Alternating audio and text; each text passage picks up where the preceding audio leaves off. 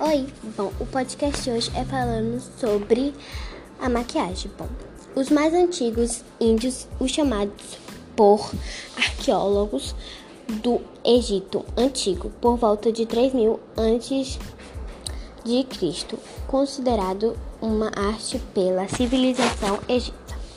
Bom, ela também pode ter tipos de diferentes acabamentos e cobertura. Tudo depende da produção que se deseja fazer e é responsável por uniformizar a pele, dar um brilho ao rosto e suavizar as imperfeições como manchinhas e olheiras. Bom, a maquiagem também serve para três tipos de pele: mista, oleosa e seca. Então é isso. Esse foi o podcast de hoje. Espero que tenham gostado.